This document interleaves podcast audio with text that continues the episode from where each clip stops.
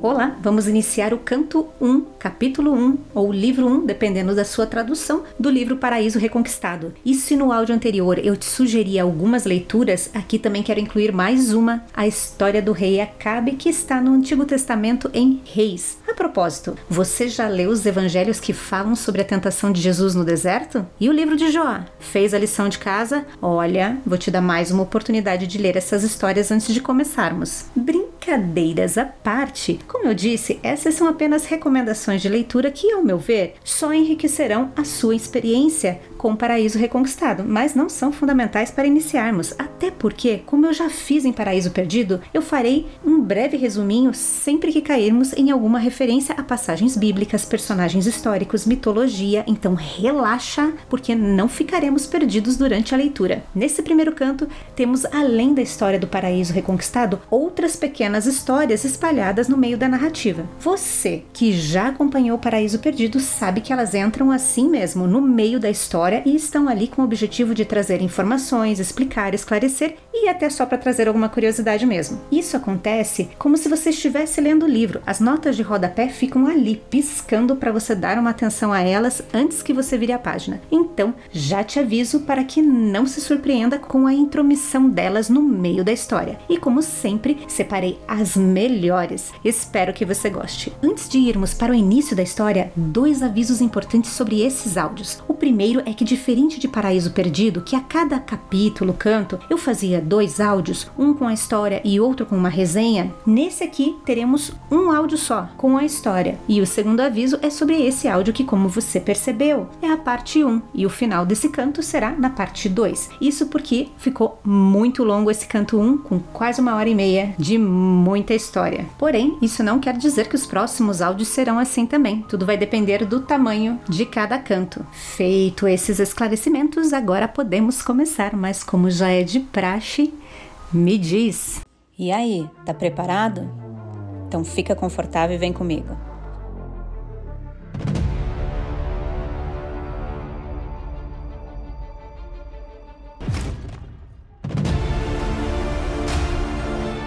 Non nobis Domine, non nobis, sed nomine per gloria. Paradise Brigade by John Milton. E começamos já com John Milton dizendo: Eu, que há pouco tempo cantei sobre o jardim feliz, que foi perdido pela desobediência de um único homem, agora canto para toda a humanidade sobre o paraíso reconquistado pela obediência de um homem sendo testado com todas as tentações e o tentador, mesmo com toda a sua astúcia, derrotado e jogado para trás, e o Éden criado novamente no deserto vazio. Aqui já faremos a primeira pausa porque as notas de rodapé estão gritando aqui embaixo. Vamos lá. Aqui os editores destacam que as primeiras linhas de abertura que apontam para Paraíso Perdido através dessas primeiras quatro linhas, elas também relembram o início da Eneida em muitas edições renascentistas, onde Virgílio contrasta suas canções pastorais rurais com o tema de seu épico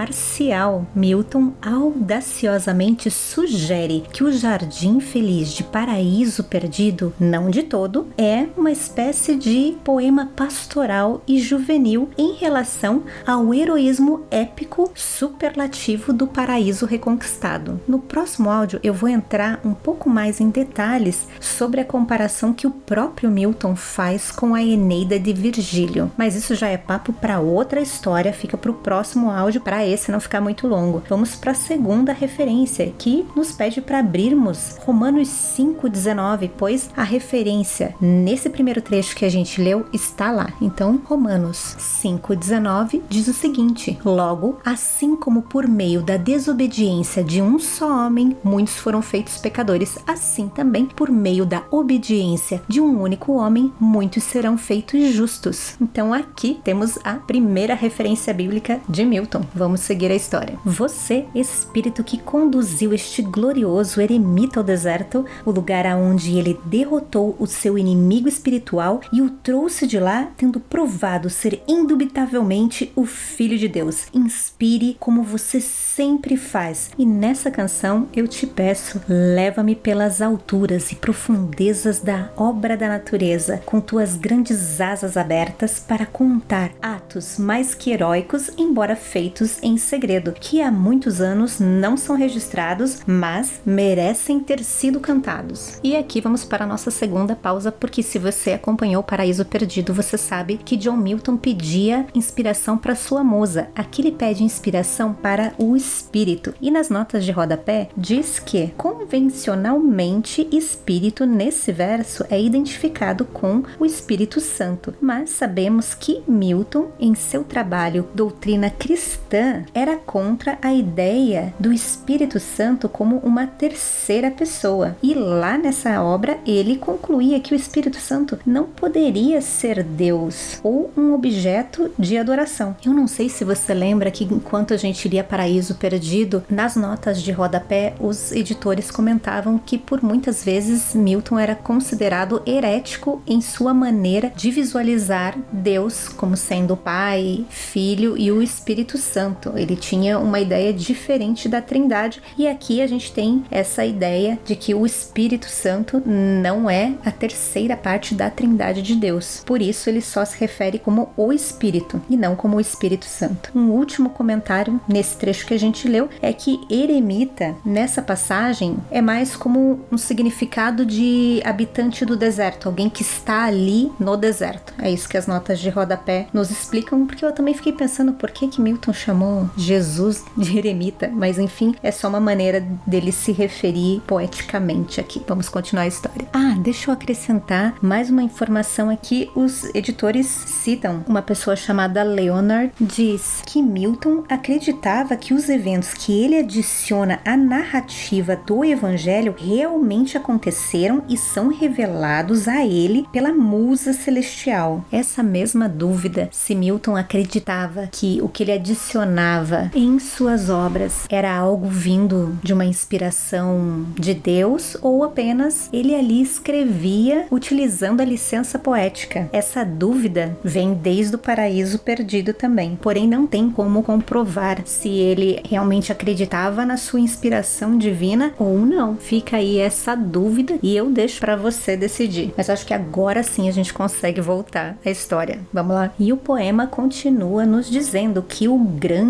anunciador, com uma voz mais terrível do que uma trombeta alta, gritava anunciando que era a hora de se arrepender e que o reino dos céus estava pronto para todos os que haviam sido batizados. De longe eles correram para o seu grande batismo e com eles vieram aquele que também era chamado de filho de José de Nazaré. E lá no Rio Jordão ele veio desapercebido e desconhecido. Mas o Batista logo o reconheceu, tendo sido alertado por um anjo, e então disse que este, no caso esse desconhecido para a maioria das pessoas que estavam ali, era maior e ele lhe entregaria a sua tarefa divina. E não demorou muito para que a verdade disso fosse mostrada. Quando ele foi batizado, o céu então se abriu e o Espírito desceu em forma de pomba, enquanto a voz do Pai do céu anunciou que este era o seu filho amado. E o inimigo ouviu isso, pois ele ainda estava vagando pelo mundo. E vendo aquele tumulto, ele resolveu aparecer. E quando ele viu aquela cena do céu se abrindo, foi como se ele tivesse sido atingido por um grande raio que o deixou atordoado. Isso porque ao ouvir a voz divina, ele olhou com espanto por um tempo para um homem ser abençoado, a quem tão alto louvor foi dado. Então, dilacerado de inveja e raiva, mais uma vez, ele voa para sua casa, para os seus e não descansa, mas chama todos. Lá vai ele fazer aquele conselho democraticamente, como ele sempre faz. Tá, vamos voltar à história.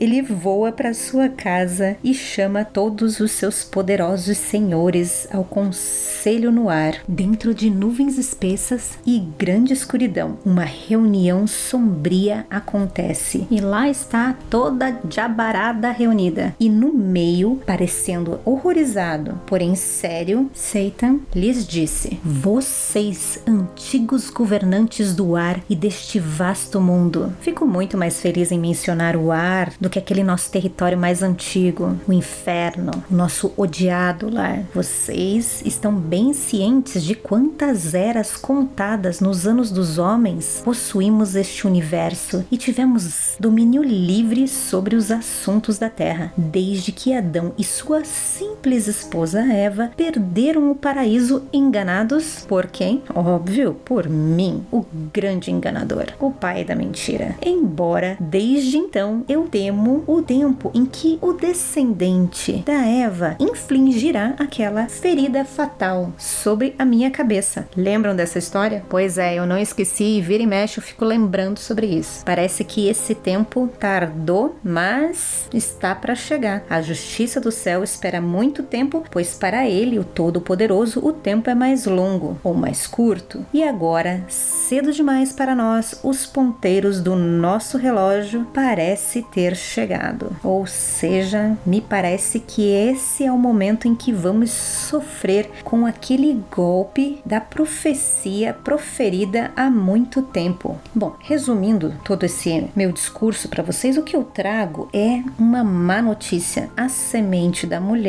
que vai fazer isso nasceu e só o seu nascimento já justificaria os nossos temores. Mas o fato de que ele agora atingiu o auge da juventude, mostrando a virtude, graça e sabedoria para alcançar as coisas mais elevadas e maiores, isso torna o meu medo ainda pior. Bom, encerrando com essa fala de Satan, vamos fazer aquela pausa porque as notas de rodapé continuam aqui gritando, querendo nos passar informações, então vamos retornar um pouquinho. A primeira coisa que ficou óbvio, né, para todos nós que já conhecemos a história e que os editores ressaltam aqui que o grande proclamador é João o Batista. E quando diz aqui que Jesus era considerado filho de José, as notas de rodapé nos pedem para abrirmos Lucas 3:23 e lá está escrito assim: Jesus tinha cerca de 30 anos de idade quando começou seu ministério. Ele era, como se pensava, filho de José, filho de Eli, filho de Matate, filho de Levi e assim vai a genealogia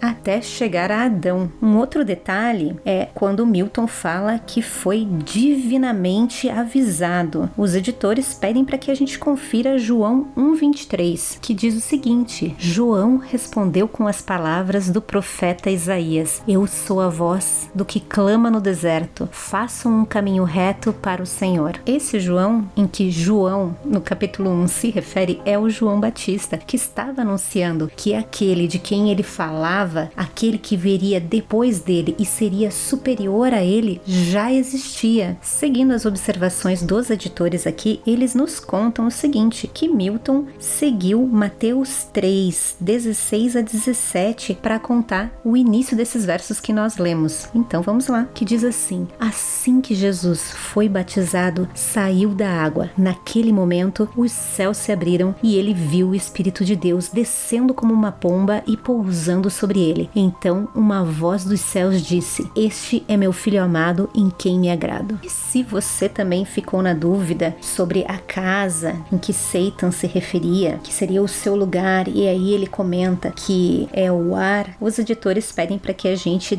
dê uma olhada em Efésios 2, 2, da onde ele tira essa ideia de que Satan comanda os ares. Efésios diz o seguinte: Vocês estavam mortos em suas transgressões e pecados nos quais costumavam a viver, quando seguiam a presente ordem deste mundo e o príncipe do poder do ar, o espírito que agora está atuando nos que vivem na desobediência. Então é daqui a ideia de Satan sendo o príncipe do ar. Eles relembram aqui também sobre o ferimento na cabeça, que está lá em Gênesis 3:15 e foi um ponto crucial para o paraíso perdido e agora também para o paraíso reconquistado. Um outro ponto que os editores também destacam é quando Satan conta que a semente da mulher já nasceu, ou seja, isso indica que Satan não descobriu ali sobre Jesus naquele momento do batismo, mas que ele seguia a vida dele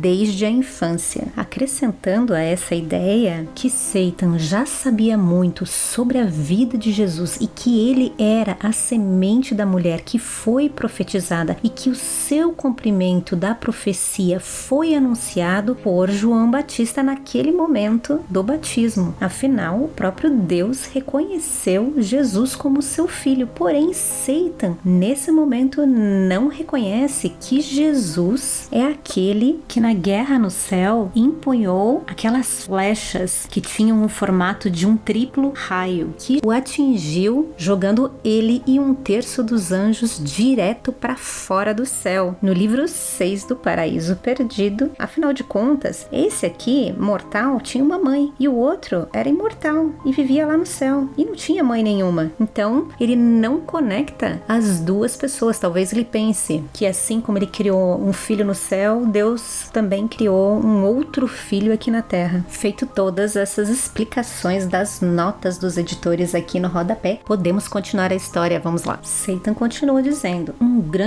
profeta vem à frente dele para anunciar a sua vinda. Ele é o precursor que chama todos e na corrente sagrada finge lavar o pecado e purificar eles para acolher o puro ou o melhor para então adorá-lo como o seu rei. Todos eles vêm e ele mesmo foi batizado com eles, não para ser mais puro, mas para receber a prova do céu, para que o mundo não pudesse mais duvidar de quem ele é. E eu, meus caros, vi o profeta adorá-lo. Quando ele se levantou da água, não foi só isso. O céu mais alto abriu as suas portas de cristal e de lá para sua cabeça cabeça, uma bomba perfeita desceu, o que quer que isso signifique. E do céu eu ouvi a voz do rei dizendo: Este é o meu filho amado em quem me comprazo. E vamos fazer uma pausa bem rapidinha dessa vez, porque os editores estão nos relembrando que esse espanto diante da ação divina, quando Satan diz ali sobre a bomba que desceu do céu e seja lá o que isso signifique, essa ironia, frequentemente frequentemente caracteriza a maneira com que Satan reage às ações de Deus dentro da obra, tanto do paraíso perdido, agora também em paraíso reconquistado. Vamos seguir a história. Satan continua refletindo sobre esse novo filho de Deus e ele diz assim: Sua mãe sendo mortal, mas seu pai sendo aquele que governa o céu, hum, já conhecemos aquilo que ele fará para proteger o seu filho, não é mesmo? Afinal, do seu primogênito, sentimos a dor quando ele nos levou ao inferno com o seu raio feroz. Uma coisa eu vos digo: devemos descobrir quem ele é, pois ele é um homem em sua forma. Embora em seu rosto, se vocês olharem para ele, pode-se ver deslumbres da glória de seu pai. Vocês percebem? Estamos no nosso limite, ou melhor, no limite de um precipício novamente e não temos tempo para ficar aqui discutindo. Devemos apresentar a nossa defesa imediatamente, sem força, mas através de truques astutos e armadilhas bem armadas, antes que ele apareça e aí sim todas as nações o reconheçam como seu rei, seu líder, o maior da terra. Mas não vamos nos esquecer que quando ninguém mais se atreveu, eu sozinho sozinho assumir a difícil jornada para descobrir aonde estava aquela nova criatura que hoje conhecemos bem, o homem, o tal do Adão. Fui até lá, arruinei Adão e toda a humanidade junto, completando assim a tarefa com sucesso. Desta vez a viagem será mais fácil, afinal já estamos aqui. E da mesma maneira que funcionou uma vez, é a melhor esperança para um segundo sucesso. Seita quer usar o mesmo plano contra Jesus. Uhum. Bom, aqui fica claro que ele não sabe quem Jesus é, né? Porque se ele soubesse, ele não ia querer usar a mesma tática que ele usou com Adão. Mas vamos continuar a história porque ela não para por aqui. Assim que Satan terminou, ele deixou aquela cambada infernal estupefata. E não só isso, confusos e envolvidos naquele profundo estresse por conta dessas notícias que Satan trouxe para eles. Aquela, de fato, era uma notícia perturbadora. E eles sabiam, o tempo estava correndo contra eles. Então, eles votaram unanimamente para entregar todo o planejamento e a gestão deste grande empreendimento a ele, o seu grande ditador, cujo primeiro ataque à humanidade funcionou tão bem com a queda de Adão que não podia ter erro dessa vez também. Afinal, eles erraram uma vez e não queriam correr um segundo erro. Então todos votaram para o plano de Satan. Afinal, com a queda de Adão, eles puderam sair das profundezas do inferno e viver na luz, como regentes, potestades, reis e até deuses. Sim, deuses de muitos países encantadores. Tendo decidido isso, então ele dirige seus passos suaves, cheios de astúcia, serpenteante, para a costa do Jordão, onde é mais provável encontrar esse recém-revelado por Deus, maior do que todos os homens, filho jurado de Deus, para então colocar o seu plano em ação, ou seja, testá-lo com tentações e todos os enganos possíveis. E se tudo desse certo, em menos de uma semana lá estaria ele assistindo Netflix de novo. Não, brincadeira. Se tudo desse certo, isso minaria aquele que veio para acabar com o reinado sobre a terra, que ele e seus companheiros haviam por tanto tempo desfrutado. Mas do outro lado, ele inadvertidamente, mais uma vez, seguiu o plano que já estava pré-determinado. Daquele, o Altíssimo, cercado por todos os anjos mais brilhantes, que ao perceber que Satan faria aquilo que ele já estava imaginando, sorriu e disse para Gabriel: Gabriel, hoje você verá isso provado. Você e todos os anjos na terra que sabem sobre o homem ou os negócios dos homens, como eu começo a tornar verdadeira essa recente mensagem solene que eu te enviei para a Virgem, a pura, lá na Galileia, dizendo que ela deveria ter um filho que seria de grande fama e chamou Filho de Deus. Você, Gabriel, disse a ela quando ela duvidou como isso poderia acontecer com ela, uma virgem, e que o Espírito Santo viria a ela e o poder de Deus pairaria sobre ela. Este homem, nascido e agora adulto, que eu irei expor a Satan com o objetivo de mostrá-lo digno de seu nascimento divino e das grandes predições feitas para ele. Deixe Satan tentá-lo, ele que tente seus melhores truques, porque ele se orgulha e se vangloria da sua grande astúcia para a multidão e da sua apostasia. Ele poderia ter sido menos orgulhoso, pois ele falhou com Jó, cuja sua paciência infalível superou tudo que a sua crueldade poderia poderia inventar. Uma breve pausa para as notas de rodapé. Os editores nos contam que Milton acreditava que o livro de Jó poderia ser um modelo para um novo épico. As notas de rodapé não nos trazem mais informações se ele tinha o interesse de escrever algo sobre o livro de Jó, se era uma ideia para ser escrito depois e infelizmente ele acabou morrendo antes disso, ou era algo que poderia ter substituído o paraíso reconquistado que estamos continuamos lendo. Enfim, vamos voltar à história porque nós ainda estamos bem no começo dela. E Deus continua ali falando sobre como Satan ficaria surpreso em como ele consegue produzir um homem nascido de uma mulher muito mais capaz de resistir a todas as tentações e convites sem fim que ele fará. E no fim, todo o seu grande exército o levará de volta ao inferno, vencendo através da batalha aquilo que o primeiro homem perdeu, através das ideias erradas de Satan. Porém, antes, a minha intenção é testá-lo no deserto. Lá, ele iniciará os seus preparativos para a grande batalha que ele irá enfrentar. Tudo isso antes de eu enviá-lo para conquistar o pecado, ou melhor, a pecado e a morte, os dois grandes inimigos. Através da humilhação e do grande sofrimento, a sua fraqueza irá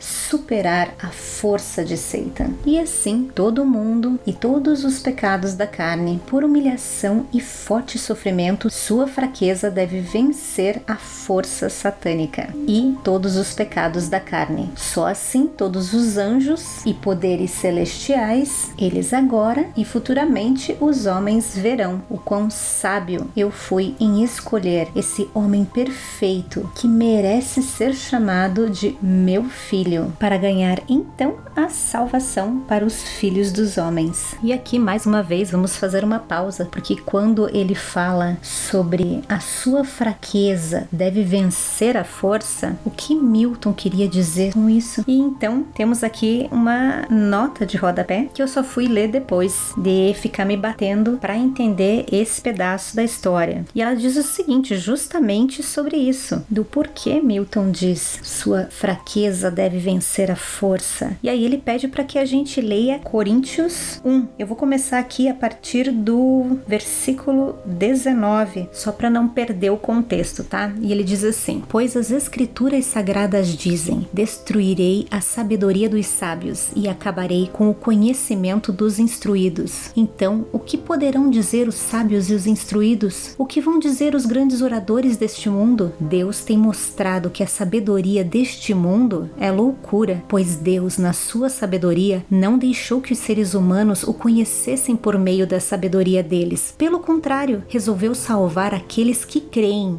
e fez isso por meio da mensagem que anunciamos, a qual é chamada de louca. Os judeus pedem milagres como prova e os não-judeus procuram a sabedoria, mas nós anunciamos o Cristo crucificado, uma mensagem que para os judeus é ofensa e para os não-judeus é loucura, mas para aqueles que Deus tem chamado, tanto judeus como não-judeus, Cristo é o poder de Deus e a sabedoria de Deus, pois aquilo que parece ser a loucura de Deus é mais sábio do que a sabedoria humana, e aquilo que parece ser a fraqueza de Deus é mais forte do que a força humana. Agora, meus irmãos, lembrem do que vocês eram quando Deus os chamou. Do ponto de vista humano, pouco de vocês eram sábios ou poderosos ou de famílias importantes. Para envergonhar os sábios, Deus escolheu aquilo que o mundo acha que é loucura, e para envergonhar os poderosos, ele escolheu o que o mundo acha fraco. Para destruir o que o mundo pensa que é importante, Deus escolheu aquilo que o mundo despreza, acha humilde e diz que não tem valor. Bom, para mim ficou claro qual foi a referência que Milton utilizou lá e eu estou completamente satisfeita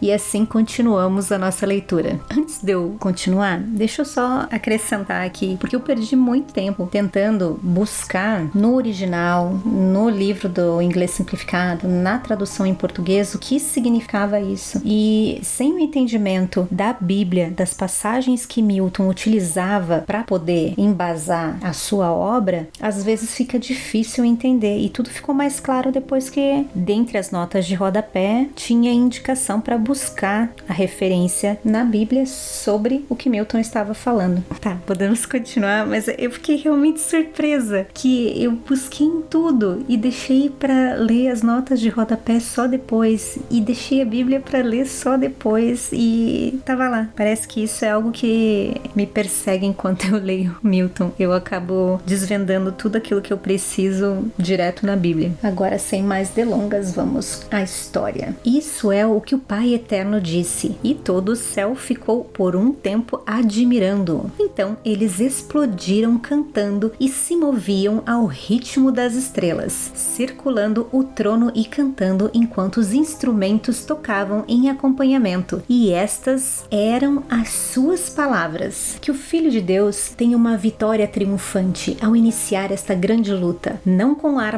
mas para derrotar a astúcia do inferno com a sua sabedoria. O Pai conhece o Filho e assim ele se sente seguro em arriscar a virtude de seu filho, embora ainda não testado, contra tudo o que pode tentá-lo, tudo que pode seduzi-lo, atraí-lo, aterrorizá-lo ou solapá-lo. Que todos os planos do inferno sejam frustrados e que todos os esquemas diabólicos deem nada. E assim todos os anjos cantavam lá no céu. E aqui uma pausa bem rapidinha, eu prometo. Quando diz o pai conhece o filho, aí está uma referência de Lucas 10, 22, que diz: Todas as coisas me foram entregues por meu pai. Ninguém sabe quem é o filho a não ser o pai, e ninguém sabe quem é o pai a não ser o filho e aqueles a quem o filho o quiser revelar. Bom, vamos continuar porque a cantoria estava rolando solta lá no céu. E enquanto isso, o Filho de Deus que estava há alguns dias em Betebara. E nesse momento eu achei que Betebara poderia ser Betânia. E aí eu fui buscar as informações e dentro da edição que eu tenho em português aqui no Kindle tem uma explicação que fala o seguinte que Betebara é um nome usado por algumas versões do Novo Testamento para o local além ao leste do Jordão, onde João Batista pregava e realizava os batismos, onde se encontrou com um grupo de sacerdotes e levitas enviados pelos fariseus para investigar o seu ministério e onde ele batizou Jesus. A localização mais provável de Betebara é Almagtas, na Jordânia. E aí uma busca rápida sobre essa diferença entre Betebara e Betânia, na Wikipedia eu achei o seguinte: não há nenhum lugar ao longo do Jordão que tenha algo em comum com o nome Betânia, mas alguns dizem que entre as montanhas do Jordão, Betebara é designada como lugar onde a história registra que João estava batizando. Vou deixar o link dessa informação na descrição desse áudio. Vamos continuar, porque nós paramos enquanto o Filho de Deus estava lá em Betebara, enquanto João estava batizando, ele estava lá também pensando e procurando na sua mente qual seria a melhor maneira dele começar a sua grande obra para salvar a humanidade e como ele deveria primeiro anunciar a sua santa missão agora que ele já era adulto. Um dia ele acabou saindo sozinho, seguindo o Espírito e sentindo que poderia pensar melhor sozinho, até que, longe dos caminhos dos homens, seguindo pensamento após pensamento, passo após passo, ele adentrou no deserto selvagem e lá ele estava cercado de sombras escuras, pedras, mas nada disso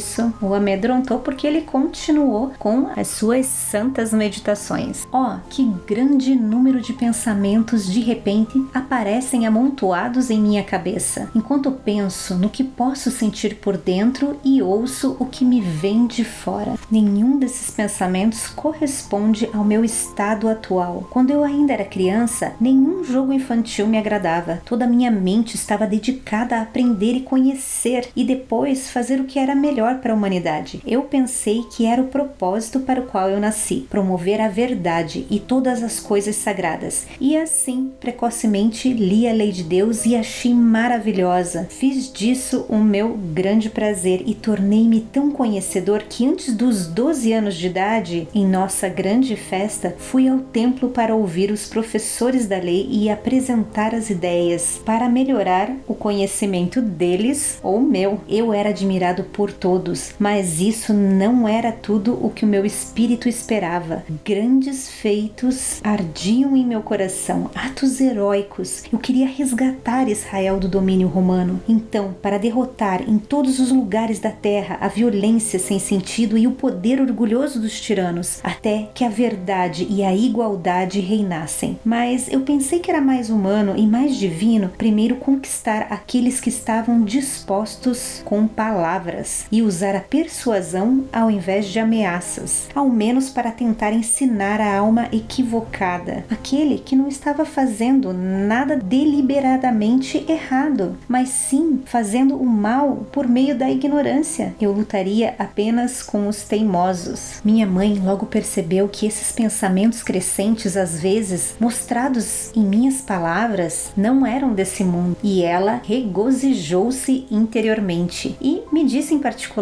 Seus pensamentos, meu filho, são celestiais. Crie-os, embora sejam incomparáveis. Faça a vontade de seu Pai. Você deve saber que você não é filho de um homem mortal, embora os homens pensem que você é alguém de baixo nascimento. O seu Pai é Rei, é eterno e é aquele que governa todos, desde os céus e a terra, os anjos e os filhos dos homens. O mensageiro de Deus anunciou o seu nascimento. Para mim, uma virgem, ele predisse que você seja grande e se sente no trono de Davi e que seu reino nunca cairia, meu filho. No seu nascimento, um coro glorioso de anjos cantavam aos pastores que vigiavam seus rebanhos à noite nos campos de Belém e lhes diziam que o Messias havia nascido e onde eles poderiam vê-lo. E eles vieram até você, dirigidos para a manjedoura onde você estava deitado, porque isso era tudo o que a pousada tinha nos oferecer. Uma estrela que nunca antes tinha sido vista apareceu no céu e guiou os sábios para lá do Oriente, trazendo-lhes tributos de incenso, mirra e ouro. Seguindo seu curso brilhante, eles encontraram um lugar, confirmando que era a sua estrela, recém-criado no céu, que lhes mostrou que o rei de Israel nasceu, o justo Simeão e a profética Ana, alertados por visões, te encontraram no templo e falaram diante do altar e do sacerdote, contando a todos lá as mesmas coisas sobre você. Tendo ouvido isso, voltei direto para pesquisar a lei e os profetas, estudando o que estava escrito sobre o Messias, que na época era parcialmente conhecido, e logo descobri que era eu de quem eles falavam. O caminho me conduz por muitas provas duras até a morte, antes que eu possa chegar ao reino prometido,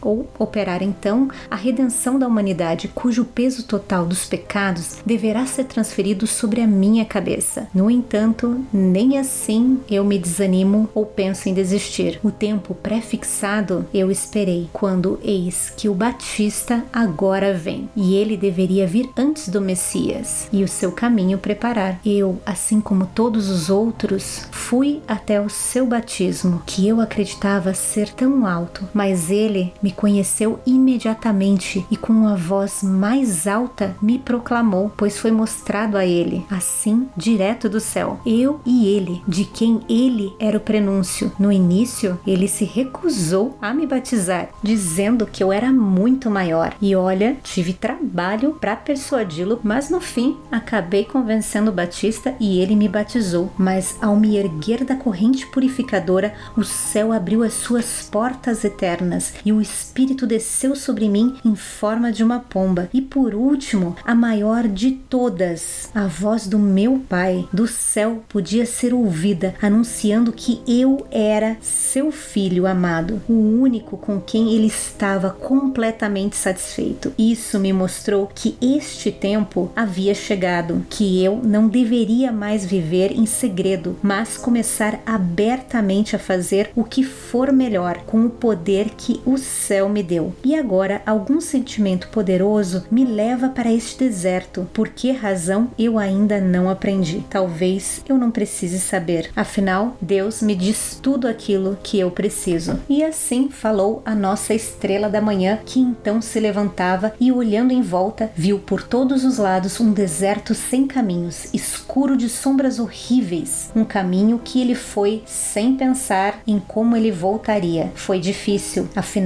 era um caminho que nunca havia sido percorrido por homem algum. Ainda assim, ele foi levado, mas com tais pensamentos de coisas passadas e futuras em sua mente que ele preferia. Tal solidão seria a sua melhor companhia. E agora, mais uma vez, vamos às notas de rodapé. E aqui nos diz o seguinte, que o mensageiro é Gabriel e ele pede para que a gente olhe para Lucas 1:26. E então Então, vamos lá. No sexto mês, Deus enviou o anjo Gabriel a Nazaré, cidade da Galileia, a uma virgem prometida em casamento a certo homem chamado José, descendente de Davi. O nome da virgem era Maria. O anjo, aproximando-se dela, disse: Alegre-se, agraciada, o Senhor está com você. Maria ficou perturbada com essas palavras, pensando no que poderia significar esta saudação. Mas o anjo lhe disse: Não tenha medo, Maria. Você foi agraciada por Deus. Você ficará grávida e dará à luz a um filho e lhe porá o nome de Jesus. Ele será grande e será chamado Filho do Altíssimo. O Senhor Deus lhe dará o trono do seu pai Davi, e ele reinará para sempre sobre o povo de Jacó. Seu reino jamais terá fim. E sobre Simeão e Ana, as notas de rodapé nos pedem para olharmos em Lucas 2, de 25 a 38. Vamos lá. Havia em Jerusalém um homem chamado Simeão, que era justo e piedoso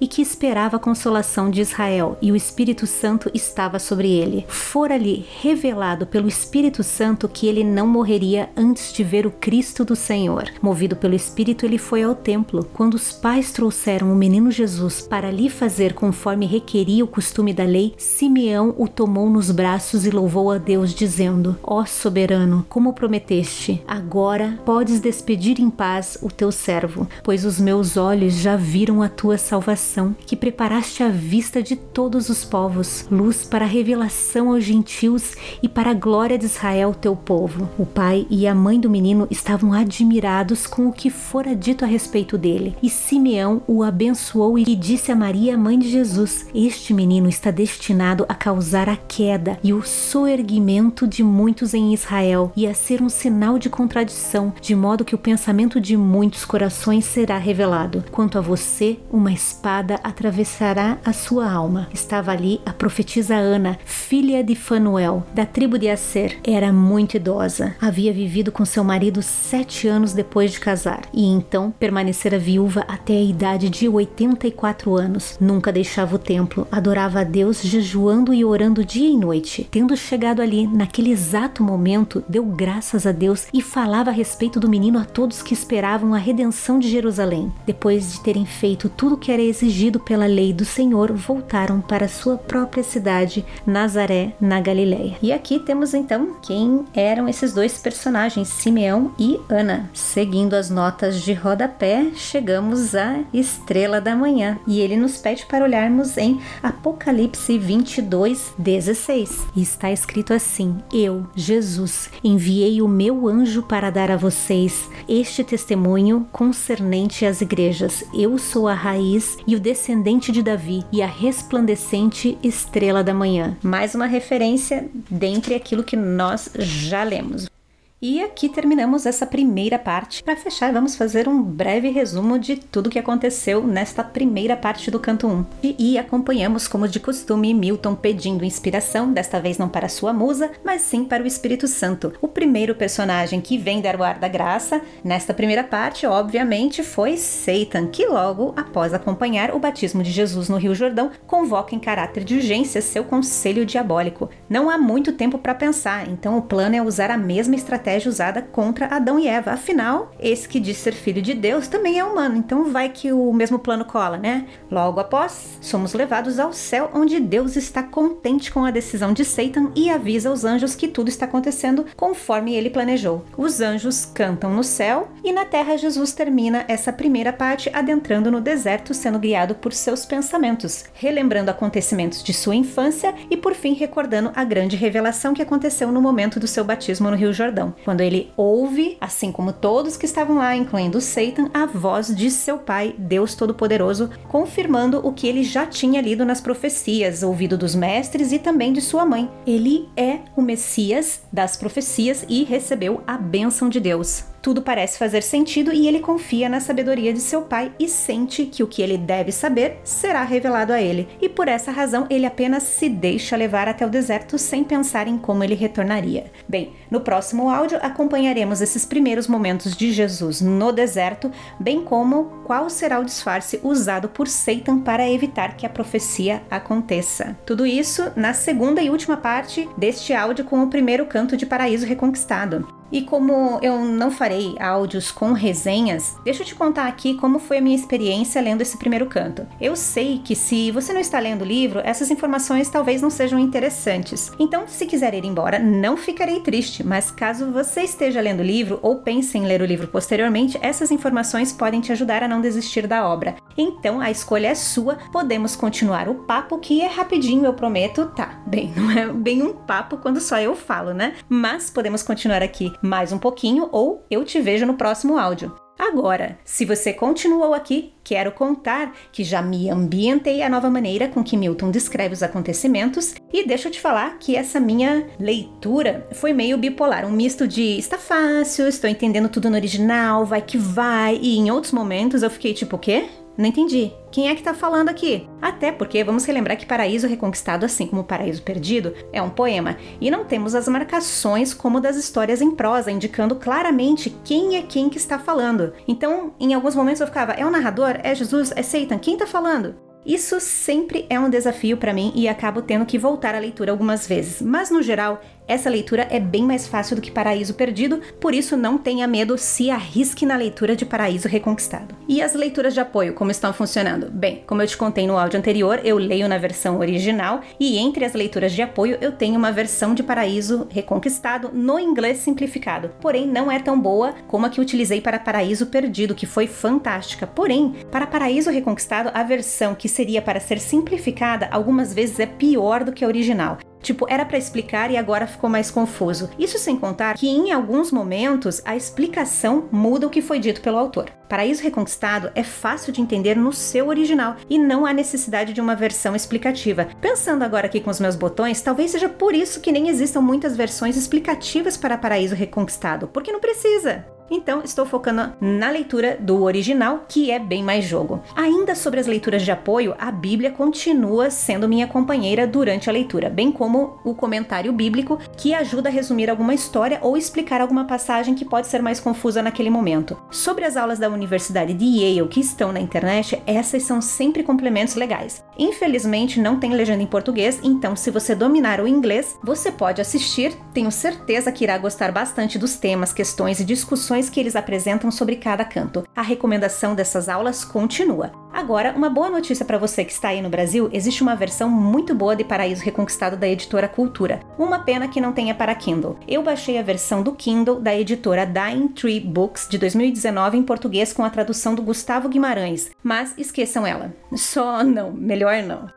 E acho que era isso que eu queria comentar sobre a leitura do canto 1 de Paraíso Reconquistado. Não vou fazer nenhum comentário desses primeiros acontecimentos da história, até porque estamos na metade. Por isso, não desista, te espero na parte 2 no próximo áudio. Fique com Deus e até lá! Lembrando que esse não é um audiolivro, mas a minha interpretação da história. Se você ficou curioso sobre a história do paraíso reconquistado contada aqui, não deixe de ler a versão original. A edição em inglês utilizada por mim é da editora Modern Library de 2012. Confira na descrição deste áudio todas as informações sobre essa edição que serviu como base para eu te contar essa história. Por hoje, ficamos por aqui, mas te espero nos próximos áudios. Até lá, fui!